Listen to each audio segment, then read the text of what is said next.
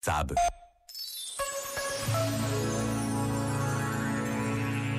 Simpatia, escreveu José Tolentino Mendonça, é uma forma de hospitalidade, de participação, de resposta responsável ao outro, de partilha de destinos. Para retomar as palavras do Papa Francisco, ela, dessa forma, distancia-se do moralismo que julga e faz-se próxima da misericórdia que abraça.